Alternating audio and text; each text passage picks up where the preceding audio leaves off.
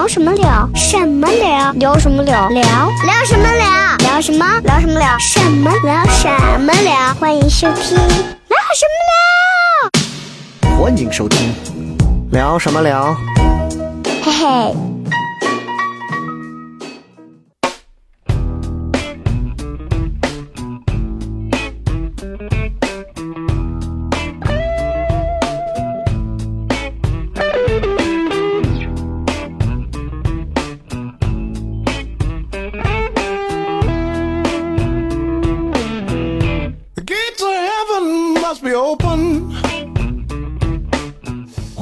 来收听我们今天这一期的聊什么聊。然后今天这一期呢是比较特别，对，今天今天这期比较特别，是因为我今天没有在没有在我们公司，也没有在我们办公室，是在这个位于东木头市的一个二层民房里啊。然后这个二层民房呢，现在被打扮的特别日式 对，打扮的特别日式。然后呢，在我的面前呢，有一个日本的中年妇女用日 用日语 用日语应该叫什么？巴桑，欧巴欧巴还是欧基？欧巴巴还是比旧吧？啊，不管是什么吧，反正就是一个 woman 啊。然后在我的身身前两侧呢，还有两位穿着黑色无袖衫和一个黑色短袖的两位。啊英俊潇。洒，风流倜傥。对，一个是一个是短发啊，非常刚刚剃了，非常精干的短发，一个是很窝囊的长发，然后但是两个人呢都有非常帅气的这个花臂的纹身啊，也可能是这段时间大家这个都知道大环境，所以他们这段时间啊都不知道贴上是谁，所以我到底是在哪儿呢？其实我是在这个东木头市的这个一个一个有很多年名声的一家这个刺青纹身店，名字叫做腰斩啊。说到腰斩不要唱歌啊，OK。然后呢，今天呢我们聊什么聊？主要就是想跟大家来聊一聊有关纹身的一些事情。那在这之前，我先把这三位分别的引出来。第一位，我们先来把这位在我面前的这位一直想说话的男人先说一下，来介绍一下自己，谢谢大家。嗯，好嘞，漂亮。什么鬼东西？简洁。简单给大家介绍一下自己，好吧对咱这？Introduce yourself。OK OK，不是咱这样，这这因为太放松了，我也不知道这个还要给观众讲，咱就等于说再次，你是给别人听啊？我我再次就我们这个等于节目。再一次的和你做一回这个初次见面的一个过程，就跟我对对对学日语一样。第三方啊，还对是没关系对第三方，对。OK，那个 kiss 一下，就是做纹身，也做乐队，所以这个腰斩 your name？啊，我名字啊，对，其实大家比较关心你的名字啊，因为我之前写过一个公众号上，写过很多人都问，哎呀，这个是谁？对，他是一位吃瓜都群众，知道我。叫什么名字？比我小的叫我超哥，比我大的叫我阿超，所以你啊姓王所以哦，超啊，王。姓王，王超嗯啊啊，然后在我面前这位非常精干的这位是我是我，刚刚剃了你是不是已经忘了叫啥帅姑？娘？对对对。然后哎，你什么时候打了两个钉？上个月吧，还没有好吗有。点嚣张啊，我发现。那地铁上有他这个也介绍，于给大家给大家也介绍一下先。也属于人体改造一类。朋友们，你们能听见我的声音吗？我是双喜，你们亲切的双喜姐姐。啊谢谢对对对对，如果有如果有来腰斩做做纹身的，其实应该有不少人都会认识双喜啊。然后旁边的大家好这位呢，就非常鸡肋了，啊、还是要介绍一下。纹身保姆，对对对对对的，他呢除了跟王超有一些不知名的一些匪夷所思的不太关系之清楚外，的关系最。重要的是他在腰斩，你现在主主要做什么？呃，所有腰斩人的保姆，养猫养狗，养猫养狗，对，然后呃，对对，所有所有这里活着的喘气儿的人，对，都都归我管，都归我管，就是失去了自我，但是服务了大众服务大众，主要是像一根小火柴。所以今天我们其实聊一下纹身。本来我今天准备带一个搭档一块儿来聊，但是我觉得跟做纹身的人聊纹身这个事儿，本来就是一个特别特别难的一件事情。呃，然后他们每个人身上都有很叛逆的东西。先先问一下王超吧，就是就是给大家简单介绍一下这个店怎么来的。其实店里还有好几个人，啊我就知道你永远不会按我的按我的问题回答问题。我们这一期往四个小时录，不是不是，我就说了嘛。OK 就是本刚才就你说完这我们三个之后，我还想还有。还有谁？你给我们都其实现在就先介绍一下。紧挨着这个半堵墙后面还有个小伙。我现在不是跟你说，你给我们介绍一下这个店大概是什么时候，然后现在的人员如果把。腰斩改成腰斩腰斩责任有限公司的话，那就是王经理。哦，后面还有一个王经理。哎一个王经理，王经理是维修做部，维修复财会部。王经理，那除了王经理之外，咱们的今天的这个双喜作为头牌技师，然后呢技师，啊，对，还有哪几位技师？谦虚点，谦虚。枪技师和一个枪技师折技师都有事儿枪技师、折技师，嗯，喜枪折，嗯，另外的就是一些呃那个什么四喜啊、QQ 啊呀那、些是你妮娃呀、川东、川西、那是客服部的喵喵那些迎宾，他们客服部了客服客服部的，我就知道，我今天因为你们三个，我觉得这期节目太难录了，但是还是要先聊一下。嗯嗯哪位先告诉我，你刚腰斩这个店是不是应该喝点开路啊？你刚问的是啥？这样腰会更斩这个店放松。腰斩这个店是什么时候开始就是有这个店的？腰斩这个名字出现，真的是九六九七。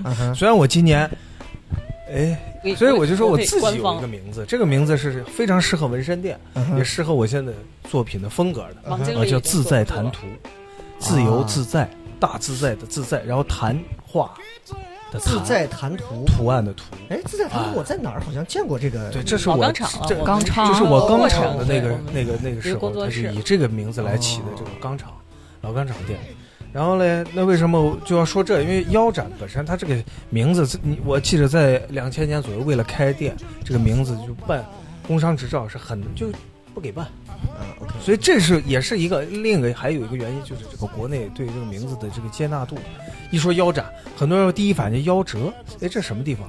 就他就会说的啊我知道了，我知道了。幸亏你没有去当主持人啊啊，你特别适合当电台主持人，就是用无数的水词儿可以堆砌一段话。接下来还有十分钟啊，你就可以拿十分钟讲一个根本没有意义，但是 大家听起来觉得哎，好像什么他妈挺有道理的一段话啊。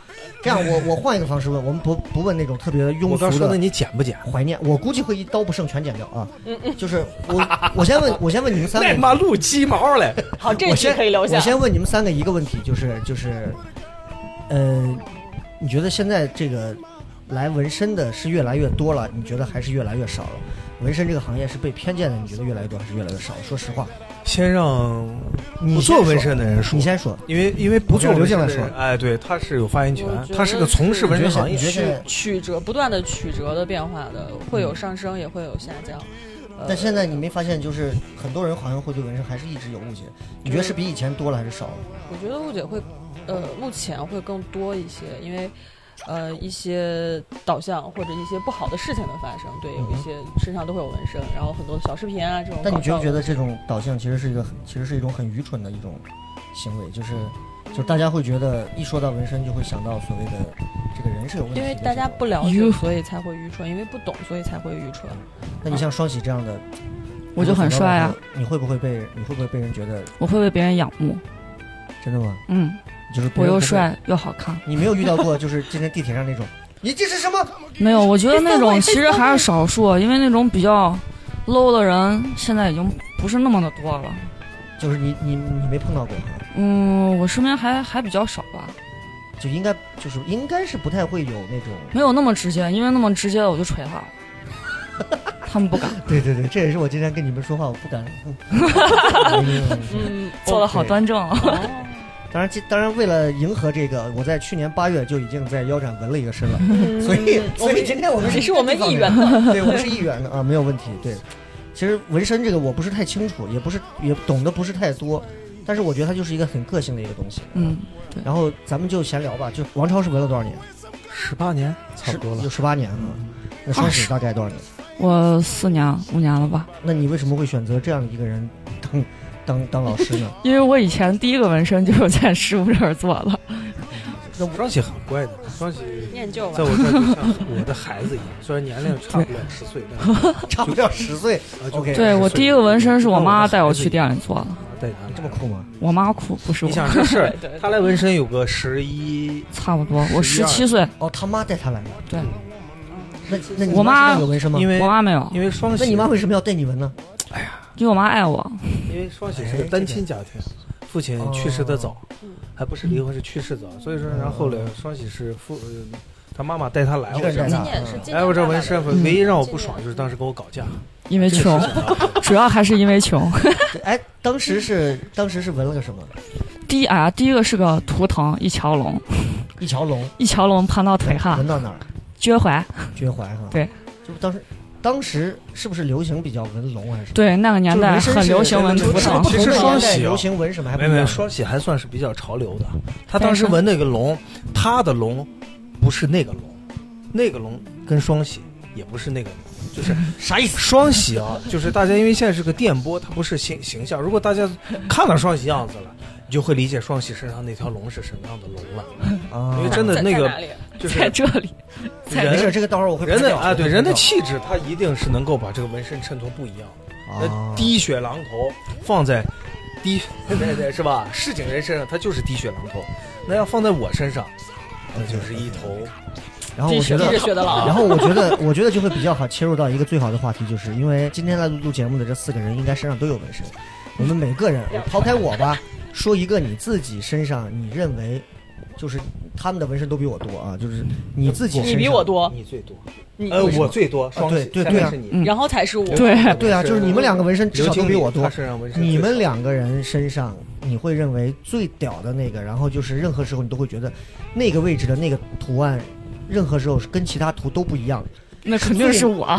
最 number one 的图是哪一个图，或者是哪一组图？就是你身上的纹身。来来，王超，王超是哪个？是那条大鲤鱼吗？其实纹身它都有意义嘛。是都有意义但要但是就是把这个意义来对比，又有意义又搞笑，还能让人还能警醒人啊什么这样的概念的话，嗯我身上有一处，这个纹身是我觉得是最有意义的。嗯我觉得它意义很强大，多大？在我胸前有一块文字纹身，这个文字是泰文，嗯，就是前两年特别流行的就不种那个那个不是你自己刺纹的啊，都都是别人，都是别人我纹的啊。就是这个为啥我要说把它单独拉出来说了？因为这个纹身有意义，就是在于前两年非常流行这种刺泰纹，对，宗教嘛，哎呀，把师傅这个师傅那个师傅从就拿一个泰国很长的一哇请过来，的那种啊。哎，最重要，我这长方法都不重要，重要是嗯，过程花的费用，就哇四五千一两万，你花了多少钱？你听我讲，然后叭弄过来，好，OK，嗯，为啥我要单独把他拉出来？我你问我有没有，我就觉得他最有意义了，因为我把他打假了。嗯我记得这个是我在新加坡的纹身展会上，嗯，我看见了一个摊位，这个摊位的，因为每个摊位上都有不同的纹身师展示嘛，哎，这个摊位就是一组泰国的宗教纹身师在那儿，哎摆摊儿。嗯，那我就过去，我就问他，我说，哎，你这个，因为他会说中文，当时有中文的，我就问他，我说你这个纹身怎么收费？呱唧一个本子翻出来，从最小的经文开始，一直到满背的很多很多，这个有闻过的啊，大家应该知道。然后呢，我想了想，我就指着，我就问你给我挑一个最便宜的。他看了看我，他想了，嗯，这个便宜，最后折合人民币是一百五十块钱。我说你给我来这个。啊，就一百五，啊，一百五，然后形式绝对不差。老和尚面对我，左右护法是他两个大徒弟，后面还有一个小徒弟，三个人摁着我是大师傅，又是给我念经，又是给我摁你金条。感觉就要把你送走了。啊，呃差不多就算接回来，加 不是送走，持一下要 接回来，接回来，因为还活着，就是哇，整个咵一套各种的经文念经刺，叭就那噼里咣啷，就我弄了一个这一百五十块钱人民币。就是你用自己的肉体去打了个假，哎我去尝试了一下，告诉他们，结果我现在还活的是这穷样子。所以说这个，因为我问他，我说这个能怎么样？他说这个是富贵发达。贵逻辑 啊，这个金银财宝、美女成群、妻妾成群，是吧？你不会有人坑你，就是不会你用你自己有人害你。的肉体给我们验证了，就是靠赐福想要改变人生命运的这种，根本就是扯淡无稽之谈。对，只是自己给自己的这不敢。说，人家真花了几万吗纹过来的，最后都是吧？我 就人民币玩家和你这种普通充值玩家还是不一样，受到的福报还是不一样。对啊，你只来了个最便宜的，随喜你随喜你来了个大礼包。但是人家佛说这便宜的贵的都一样，双喜会是双喜会是那种就是在纹身里头会有敬畏心的人吗？就是就是会觉得，就像刚刚王超一样，会觉得有些话不能说，有些东西还是要信，宁可信其有，不可信其无师傅。，你师傅，女师傅是吧？你给他 女不要说我名字，说你师傅那观众朋友不知道你是谁，当然要说王超呀因为姓你的师傅，啊。哦，王超师傅，那感觉像看车棚儿。那你觉得王大师的贫僧，快来吧，继续。刚才说双喜了，到双喜敬畏吗？什么的？你会像你会像王超师傅一样，会带有一些哎很怪啊，带也会有一些比较说哪些会信吗，或者是怎么？我是觉得无所谓，因为我把这个纹身这个就当个手艺活儿，就是、嗯因为我也给人家纹过那泰纹的啥的，哦，我觉得我还是没有给人家加持的那个水平，但是我觉得这个对他自己，他自己心里觉得高兴就可以。我觉得纹身最大的意义就是你的客人达到他心里想要的那个东西了就行了，对我觉得挺好。啊，那你自己身上哪一个是我 number one 的，有两个是我觉得特别，我我特别觉得牛批的，嗯，一个是我大臂上面，是我之前第二个纹身，对，左胳膊是我嗯第二个纹身，也就是师傅当时给我刺，我当时十九吧对然后那个鲤鱼是我爸、我妈还有我，我们三个人的名字。然后当时我记得这个图在店里面跟师傅娘刺了一下午，我就就咋都说不定，咋都说不定。然后最后我妈给了一个非常不错的建议，然后师傅就叮一下，直接给我画到身上，就特别合适，我就扎了。我记得特别清，因为以前就是我刚开始纹身，觉得每个纹身都贼有意义，然后到现在满了以后就去球了，都行。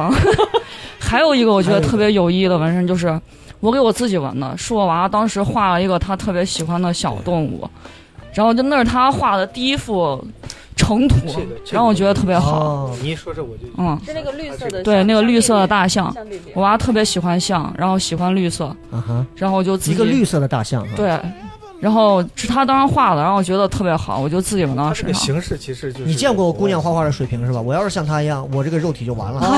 三岁嘛？你对三岁小孩能画就成是一个很简易就很简单基本上就是肖你你肖雷不会画画，就拿脚画的那种 概念。明白啊，就其实纹身并不就是一定他画了一个特别难看，其实不过我觉得很喜欢。对对对，嗯。哦。其实纹身就是得得有意意义更对，我觉得这是意义比较重要，哦，而且这个意义还是要建立在一个这个人有没有这个更好的这个等等呃档次呃这个状态上来才能弄出来。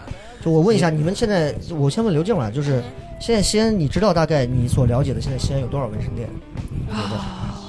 呃无数家两两三年前应该一百一百五六十你知道，因为前两天我不是王超来我家，我给他介绍了一下乐队的夏天，然后他看我看哎，别别别别别别别胡说！我喜欢我喜虽然欢。说我玩乐队也他就说也是老前辈了啊，也他说了一句话，他说了一句这样挺牛逼的，的话，他说了一句这样的话，说。他说：“哎其实中国现在所有的乐队，其实在国外都是有出处的，这个话我是非常相信的。但是呢，从他的一些表现里，就是我是能看出来，我并没有说你的意思，因为如果你让我说，哎，你觉得台里的主持人有没有，我也会特别操啥这个，你拿出来溜着试试，对吧？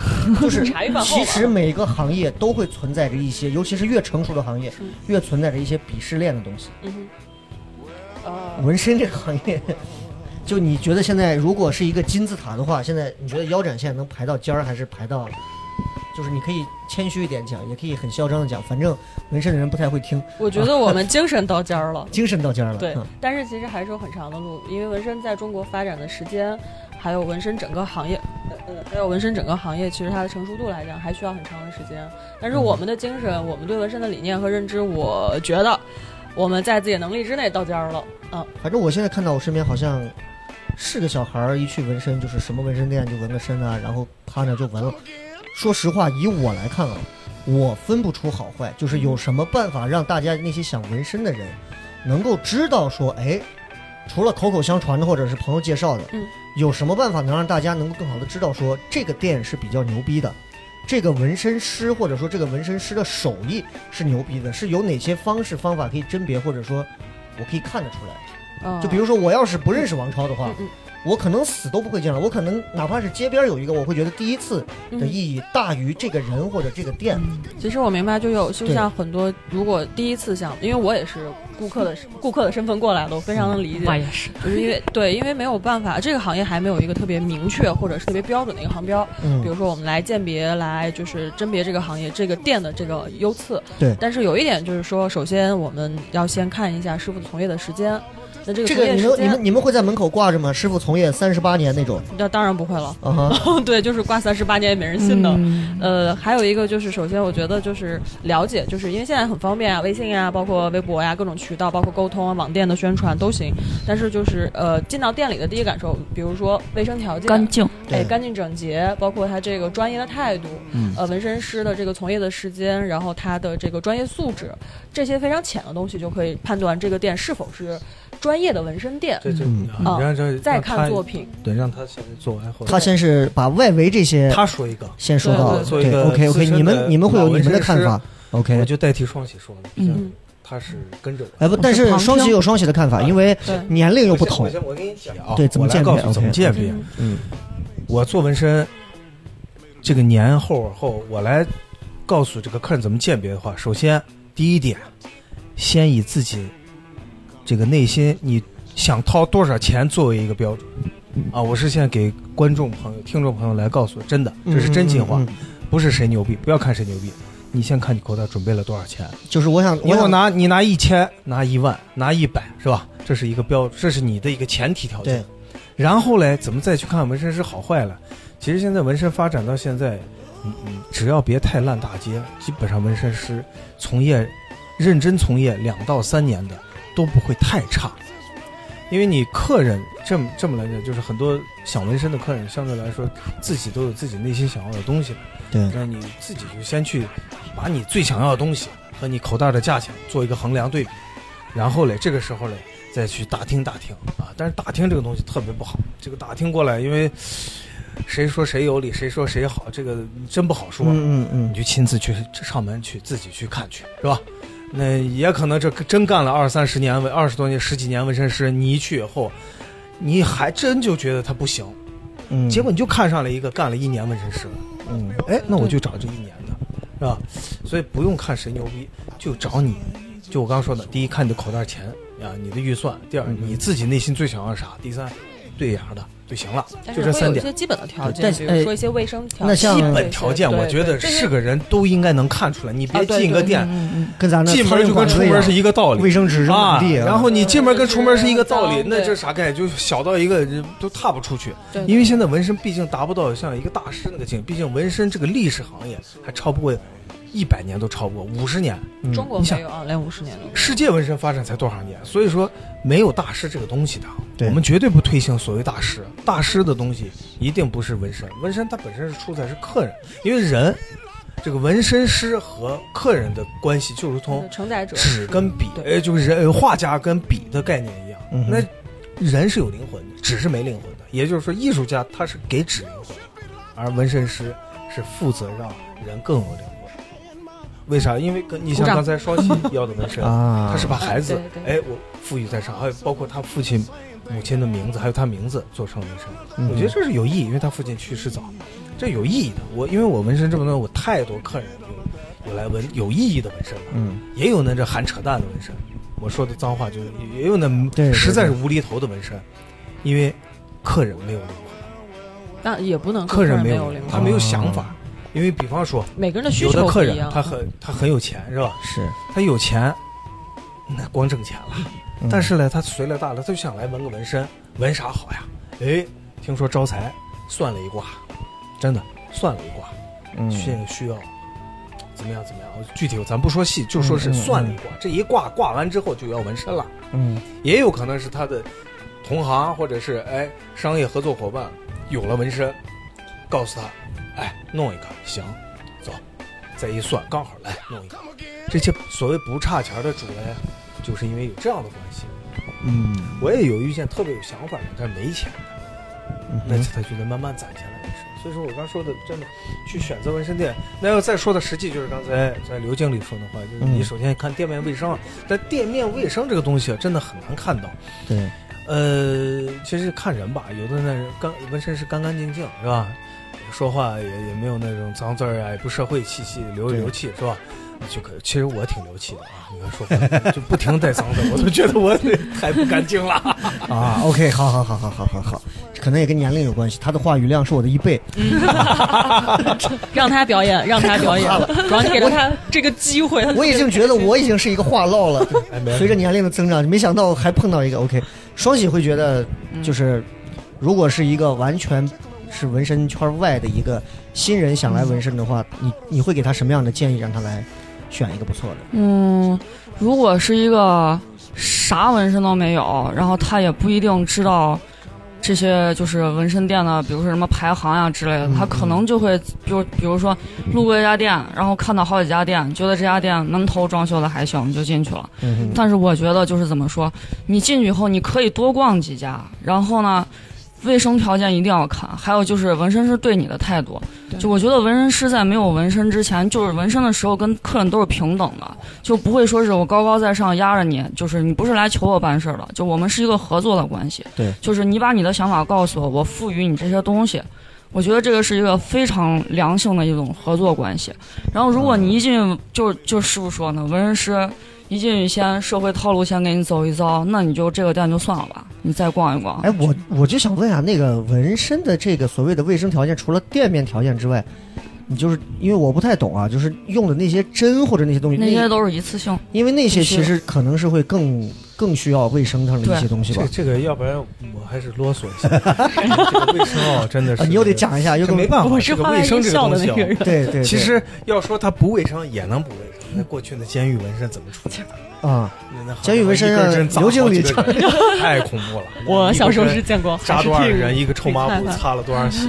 但是我就说，我们毕竟是在啊这个这个外面。对对现代现现现代啊，文文明文明，这个现晴空代社会晴空下，我们是去做有灵魂的事情，所以我们不能再像监狱那样啊，监狱风云。OK，这纹身卫生是这样的，纹身的一次性耗材，它几乎是占据了纹身用品的百分之八十以上。嗯就是纹身机器做不到一次性用品，因为这个东西它的成本很高，相对很高。如果你，嗯我曾经十几年前我有个想法，我想做过一次性纹身机，用一台扔一台，也可以这样说，做完一台送给客人一台。嗯因为按中国这种小商品这个制造厂商来说，这没问题的，能做能做到这。多少钱成本大概呃，？比方说，如果是按中国的这种人造量来，一台机器可以降到十几块钱一台都可以。但是我以为要几百块钱。哎，那那上好，我跟你说真正的很好的、很好的机器的成本也超不过人民币三四百，啊，可能再用更好的吧，五百挡住了。嗯这是机，这是黑幕，我就不想揭露了啊。这 OK 我因为曾经我也买过啊，这三四千、四五千的机器，但是呢，说实话，好的机器它就是也是能用，但是还是在人啊，物体是在人的，啊，不会的，不会不会被封杀。嗯行，那我们再 转话，我又啰嗦了，一下说太多了，什么王啰嗦了，超啰嗦啊，就是机器不能一次性外，剩下几乎都是一次性。也就是接触皮肤的用首先我们在要保持使用这个使用的这个这个手套，一次性的医用手套上面，这是一个最基本的要求，就是你接触人的这个人皮肤，你你不能直接空手就上。这个我十几年前我都干过这事儿，这没办法，那个时候的意识简陋，呃，资金匮乏是那会儿人人对这个的要求也不高，哎是吧没有没有都没有啊。那那个时候，那这要再真说，我想真想那会儿就是，如果你要戴手套20年，前客人可能还会说你得是有病，你你得是有病会有这个可能。这真的是我最早的纹身，就是给我纹身的，真的是一个、一个一个湿巾布子，旁边配一盆水，这盆水从白变黑，反正就这么擦过来。哦，以至于我也跟着学了一有一段时间，哎，这都是过程，都是二十年前的事儿了，年前的事儿，对，大家都有这过程。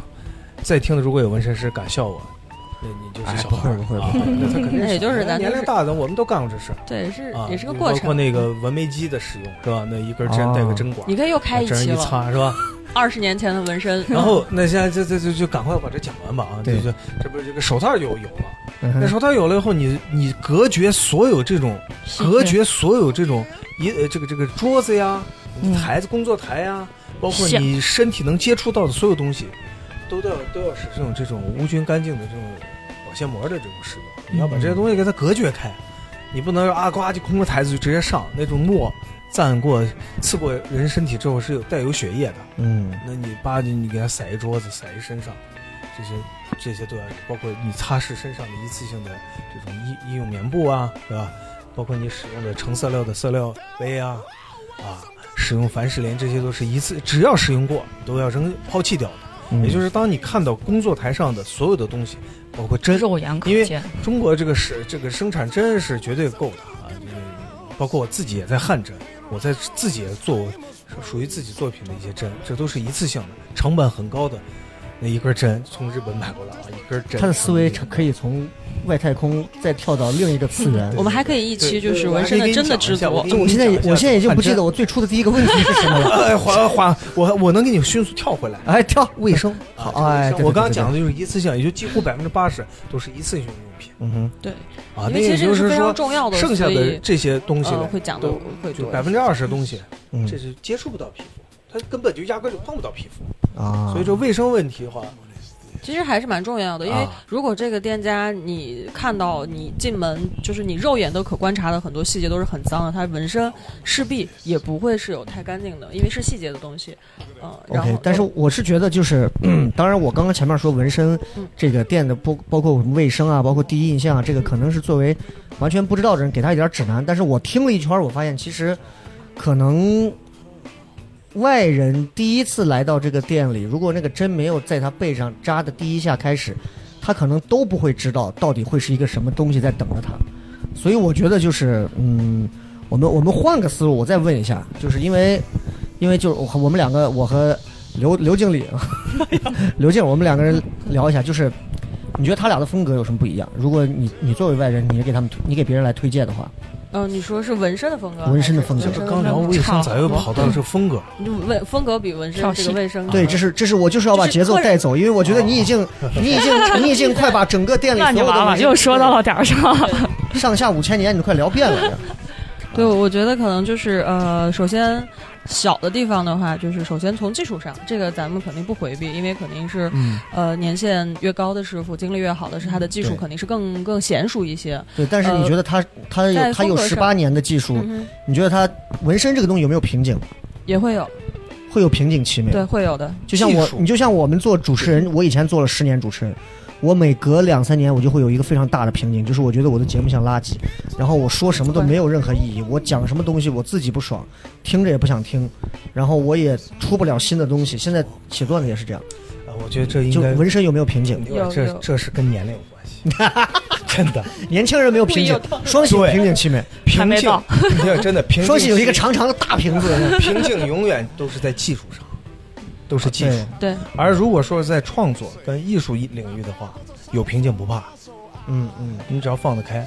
有瓶颈期也就证明你马上就要走一走蜕变了。其实，因为我为啥还要说年龄？咱们毕竟都是不到四别十，别攒攒，别攒，因为我 我主持人今年只有十八，不要这样，不要这样，不对对要这样对。，就是瓶颈期一定真的是拿技术说话的。反正就是我我我总结就是你把那个话筒不要当棒棒糖一样，尽可能固定住，不然到时候你的声音忽近忽远，到时候会很麻烦。要不然人家就说这个王师傅可能肺不太好。没有，王师傅说话的时候是动着脖子说。那我能把话题再岔回来吗。对，岔回来，岔回来。风格上就是呃，如果说是以旁就是不是纹身的，不是纹身师的这个角度来看，我只是以这个纹身师和客人之间的这一个人这个桥梁来看的话，呃，我是觉得就是从呃他们相似的地方，嗯先说相似的地方，我觉得不管他们的技术和年限有不同，但是他们对纹身的情感这个非常像，嗯就他们对纹身的这个热爱和对纹身的这种呃这种刺激，就是纹身给他们带来这种刺激的感觉，这个我觉得是相通的。嗯呃，但是风格上肯定会有不同。那双喜主要是，嗯，专攻也是比较喜欢和 擅长这日式纹身，就日本传统的这种。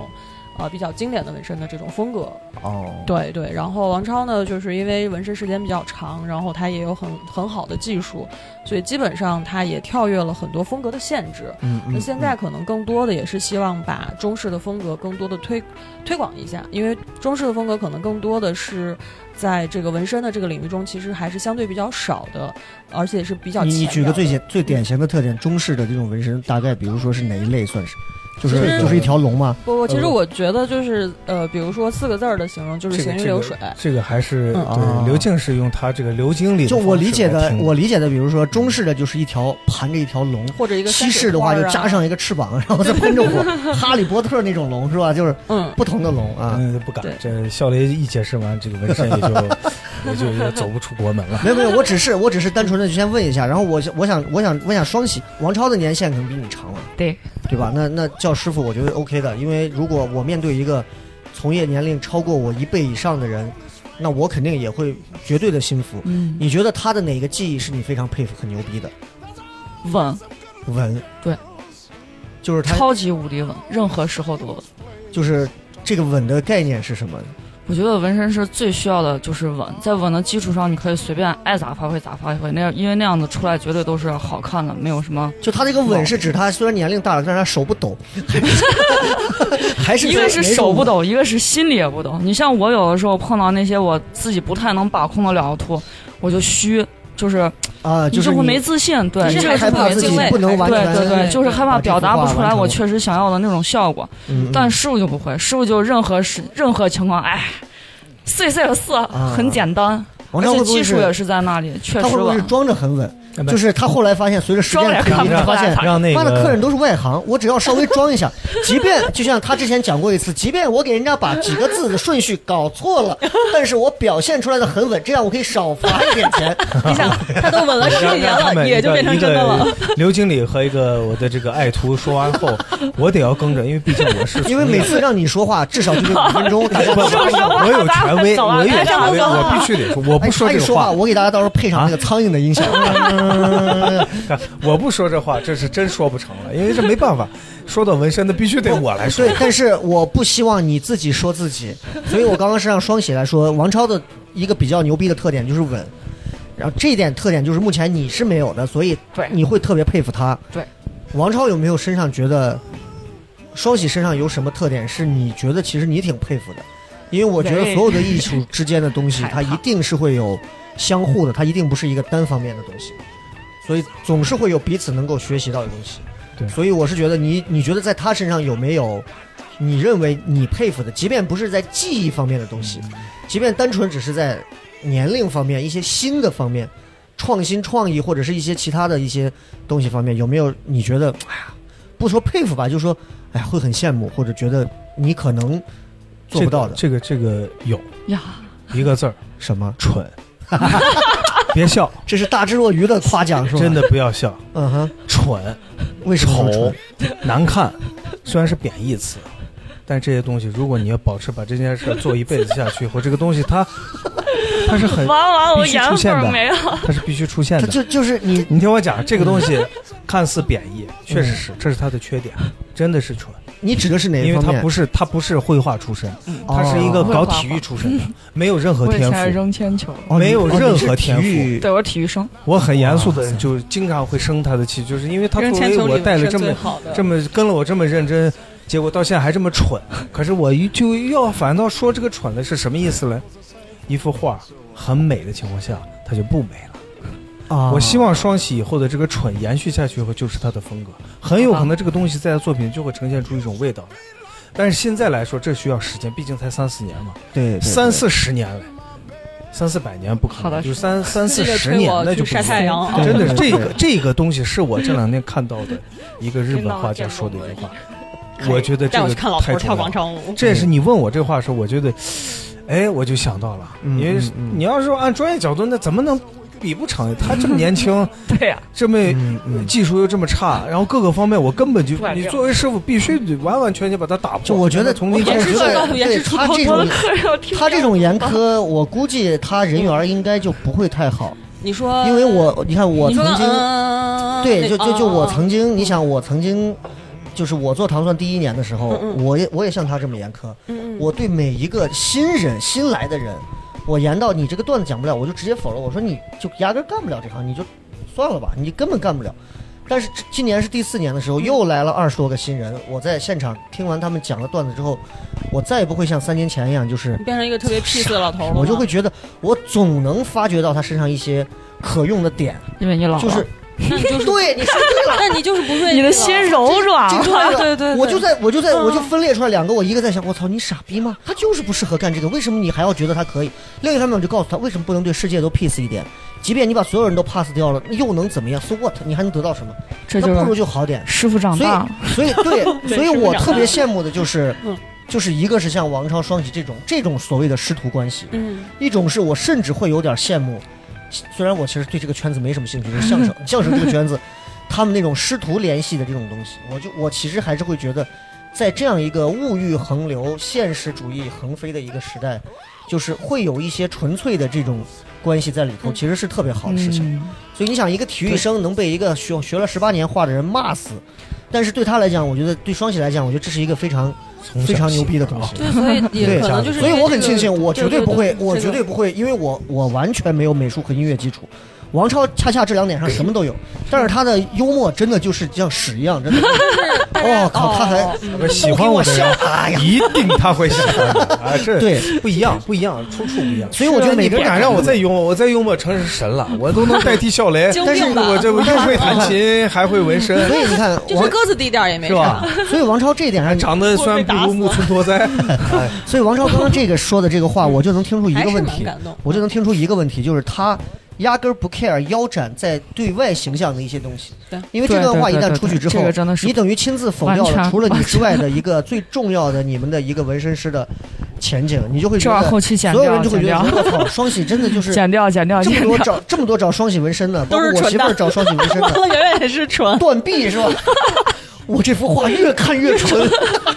但这是财富啊，兄弟对，你们是看着我长所以其实大的。我在这儿我是要更正一句的更正一句的。嗨，我我我也不是主持人，就是我更正一句的，就是王超是典型的那种，他是钻在自己的世界里的，人，和其实还他不太 care 说外人怎么看这个事儿，他单纯的只是对这个技艺本身他会去评价。所以一个蠢的师傅碰见一个蠢的徒弟，两个人就蠢的开心其实。对他，但他们蠢的这个方向虽然不一样，同，对但是都是挺蠢的，都是蠢，对。但是这个 蠢大家好今天是蠢蛋搞怪秀并并不是一个贬义词，是一个中性词。所以有的时候还是非常非常羡慕，因为有自己的一个精神世界和自己喜欢的事情，把喜就欢你觉得的事情，你觉得他们两个人是那种，就是我我有时候因为我也接触了很长一段时间，嗯就是他们两个人身上有一些点，就咱俩闲聊啊，我跟刘静聊，就是就我觉得我不知道是不是全西安的纹身纹身从业人员都会是像他们这种样子，但是我觉得双喜我可能了解的没有王超那么深，嗯，那我就先拿王超说，我就觉得是我所见到的，就是我会认为是极度单纯的一个。嗯，对，像 孩子一样的，就比我还像一个臭傻逼孩子一哦，样的答对喽孩，子。是就是是是，这就是他身上很矛盾的地方，然后但是也是对呃我回去跟我媳妇儿聊这个事儿，也很酷，也很可我说我操这就成就了他呀。同时，这就他就这个就是玩游戏一样，有所有的指数，他有一个指数是爆表的，但是偏科的厉害，就对但是他就是偏科的。但是你会欣赏这种偏科的吗？说实话，呃，我羡慕，是是，你是很羡慕很羡慕，因为我觉得他是呃，虽然我是无神论者，但是我觉得他有属灵的地方，就是我也也就是说很羡慕。他有属灵的地方，那个那那那种天真的东西，我觉得是老天给的，对，就是他的天真可以很天很很简单，可以很快乐。哎要不然我再从我小时候开始讲。不要讲我，我不想说了。我为什么会这样小天真？时候我我来给大家说一岁左右说。你刚才我们三个在说话的时候，你没有说话，然后就静静的在听我们三个在聊的时候，我的风你那一刻极其迷人。你你你们一张嘴就保持你的迷人，还是让我再瞅瞅。我跟你说，我三岁就画蚂蚁。哎，我今儿才知道，是不是就破功了？真的。刚说羡慕呢，我现在是不是得把自己胸脱下？手艺，人家就是看蚂蚁看了就三十年。是就是你知道，呃，日本的一个大画家，就是你知道王超，因为我们一比齐白块儿不是石一样的一个人物。哎我突然想起，我三岁画蚂蚁，四岁画蚂蚁洞。可以了，可以了。五岁，真的，我把那纸啊，小时候家里那报表纸拿过来，啪啪画蚂蚁洞但是但是其实这种人他是性格是有是有缺陷，就像一个性格残疾人残疾人一样。但是这又是他，呃，因为他残疾嘛，所以他才在一个地方会有特别特别突出的地方。然后所以他对他的他的也不能叫事业吧，因为他爱了他的纹身。笑雷应该属于哪块残疾？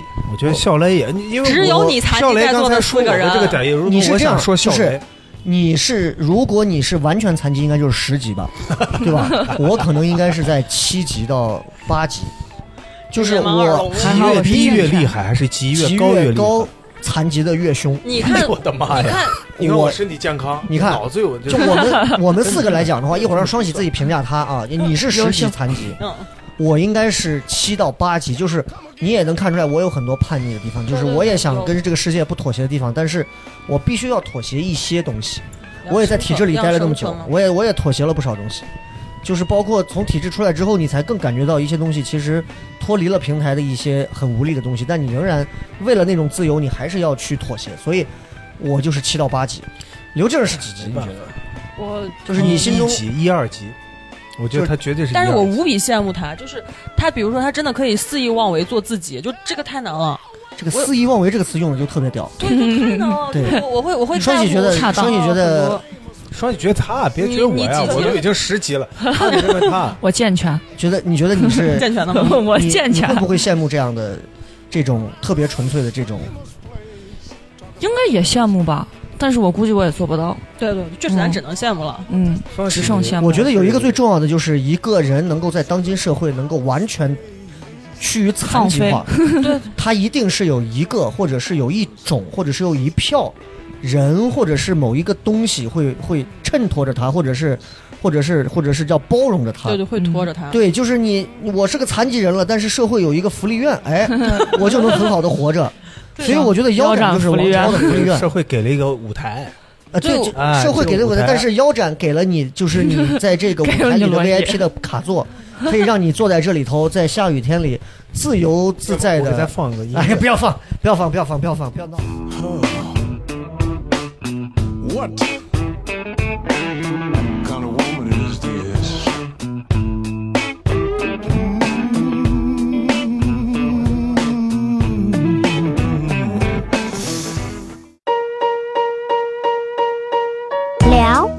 什么聊？什么聊？聊什么聊？聊聊什么聊？聊什么？聊什么聊？什么聊？什么聊？欢迎收听聊什么聊？欢迎收听聊什么聊？